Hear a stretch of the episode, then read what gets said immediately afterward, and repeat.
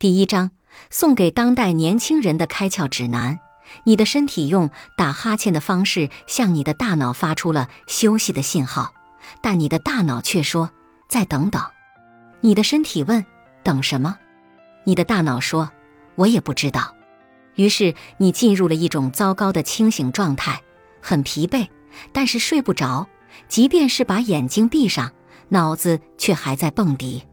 结果是，黑夜没有亏待你，它会赐你一个皱巴巴的皮囊和一个软趴趴的灵魂；生活也没有抛弃你，它会用压力把你打回原形；而发际线则会执行一个神秘的指令：全体都有，向后转，齐步走。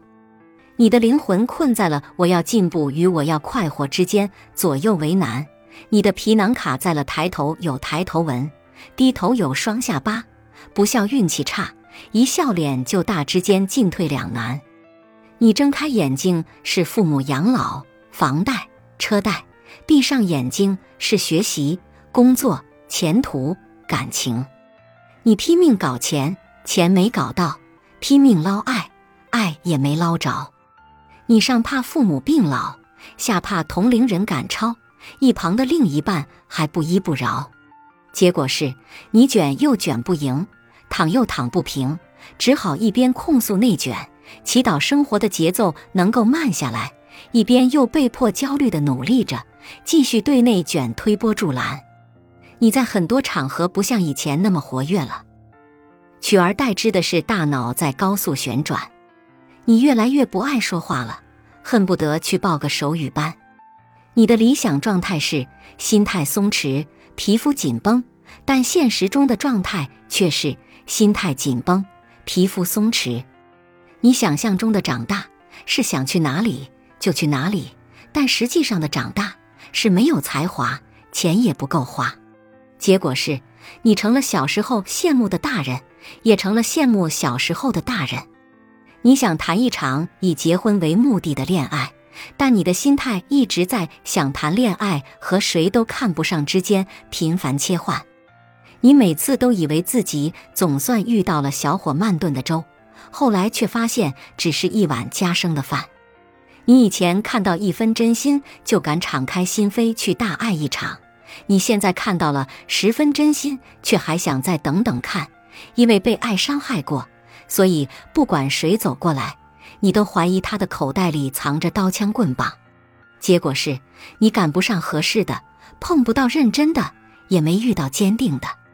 你一边要顶住亲朋好友和前辈领导对自己感情、事业、收入、生活的指指点点，一边又无意间将自己的喜好、意见、审美、消费习惯暴露给了大数据。你上一秒还因为不公平的现象而怒不可遏。下一秒就因为某个人的长相开始犯花痴，你前一刻被优秀的人激励，摩拳擦掌想要迎头赶上，下一刻就被人生无意义击垮，陷入了无尽的沮丧中。你的手机里有一万个有趣的视频值得你去点赞收藏，影视剧里有一万种人间真情能让你热泪盈眶。游戏里有一万次冲锋陷阵会让你欲罢不能，可一旦你的视线离开了屏幕，抬头看到的却只是没有开灯的房间、四下无人的黑夜和冷冷清清的自己。结果是，外界的声音在持续的碾压你内心的声音，外部的意见在持续的覆盖你个人的意见，外面的热闹正无声无息的把你挤成了薄薄的一片。你冬天的时候盘算夏天的计划，要看海，要爬山，要表白，要跟喜欢的人周游天下。可当夏天真的到来时，你又只想待在空调房里，心里还犯嘀咕：傻子才出门呢。你一边强调明天会更好，一边又把今天的烂摊子都甩给了明天。然后你对过去那个天真无邪的自己嗤之以鼻，对现在这个毫无作为的自己傲慢无礼。结果是，你的人生就像在开车，一只脚在猛踩油门，另一只脚又狂踩刹车，然后任由青春、热情和梦想就这么空耗着。到底是谁在你的精神食粮里下了蒙汗药，让你从一个意气风发的热血青年变成了一个良心脆弱、不可爱的大人？到底是在什么时候？你失去了对生活的热情和对梦想的执着，从一个理想主义的少年变成了一条外焦里酷的咸鱼。到底是哪一步走错了，让满腹经纶的你活成了满腹痉挛的模样？从一个浑身冒光的浪漫主义者变成了一个浑身贴满标签的怂人。事实上，你是所有问题的始作俑者，也是所有问题的答案所在。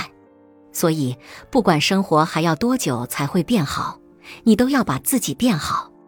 你变优秀了，其他的事情才会跟着好起来。你可以平凡，但要拒绝平庸；你可以沮丧，但要拒绝摆烂；你可以不鲜艳，但要有自己的颜色；你可以随心所欲，但不能随波逐流。过好每一个今天，是我们反抗这个世界的最好办法。也是拥抱这个世界的最好方式，变成更好的自己，是回应伤害我们的人的最好手段，也是回报爱我们的人的最好策略。不要浅尝辄止。任何一件事情，如果你舍得花时间，你不可能不擅长它；如果你既擅长又舍得花时间，你不可能得不到回报。不要勉强自己合群。你喜欢臭豆腐，他喜欢喷香水。那就互相离远一点儿，谁也别熏着谁，不要被别人带乱了节奏。人生的路曲折且漫长，偶尔堵车很正常，就像导航提示的那样，前方道路拥堵。但你仍然在最佳路线上，不要被别人的意见左右了内心的声音。一旦你违背了自己的意愿，那么后来发生的事情都像是惩罚。你要坚定地做自己。所谓做自己，就是你的灵魂有洁癖，所以不会碰触那些你不喜欢的身体，不去附和那些无法苟同的观念，不去接近那些从未心动过的感情。就是你的生活有态度，所以裙子怎么穿，眉毛怎么画，头发怎么盘，高达的铠甲用什么护板，公主的水晶鞋该穿哪一款，全都由你自己说了算。你要建立清晰的边界感。所谓边界感，就是和前辈、领导亲密无间，倾听但不唯命是从；和晚辈、下属亦师亦友，关爱但不越俎代庖；和家人、合作伙伴唇齿相依，紧密但不混淆公私；和朋友、恋人肝胆相照，理解但不越雷池半步。你要做一个靠谱的人。所谓靠谱，就是穷的时候不坑蒙拐骗。富的时候不目中无人，苦的时候不出卖朋友，难的时候不算计别人，能保持敏感，却会因为思想通透而显得格外豁达；能保持温柔，却会因为有风骨而不显媚态。一旦你停止羡慕别人，更多的是欣赏自己，那么根本就不存在长相平平和出身平平这回事。一旦你停止讨好别人，更多的是忠于自己，那么根本就不会再有斤斤计较和耿耿于怀这种事。一旦你后来过得很幸福，你就真的可以原谅之前感情里所有的不顺利。一旦你真的变厉害了，你就会看淡很多是非，记住的都是别人对你的好，哪怕是当年让你大哭一场的人，现在也能坐下来一起喝一杯。所以，你要做你认为正确的事，然后接受可能发生的事与愿违。你要用自己的频率震动，这个世界有很多美好的东西在等着与你共鸣。你要认真的把生活中为数不多的开心化成重点，在每一个糟心的时刻反复诵读。你要收集每一个微小的快乐，用它们去回击每一个糟糕的日子。如此一来。你会觉得人间可爱，实在值得下凡历劫。愿你遇到那个能理解你的不安和奇怪的人，愿你遇到那个能照亮你内心黑暗角落的人，愿你遇到那个能在别人冷嘲热讽时无条件的站在你这边的人。在这之前，愿你不怕一个人生活，愿你的飞机永不晚点，愿你买的水果永远很甜。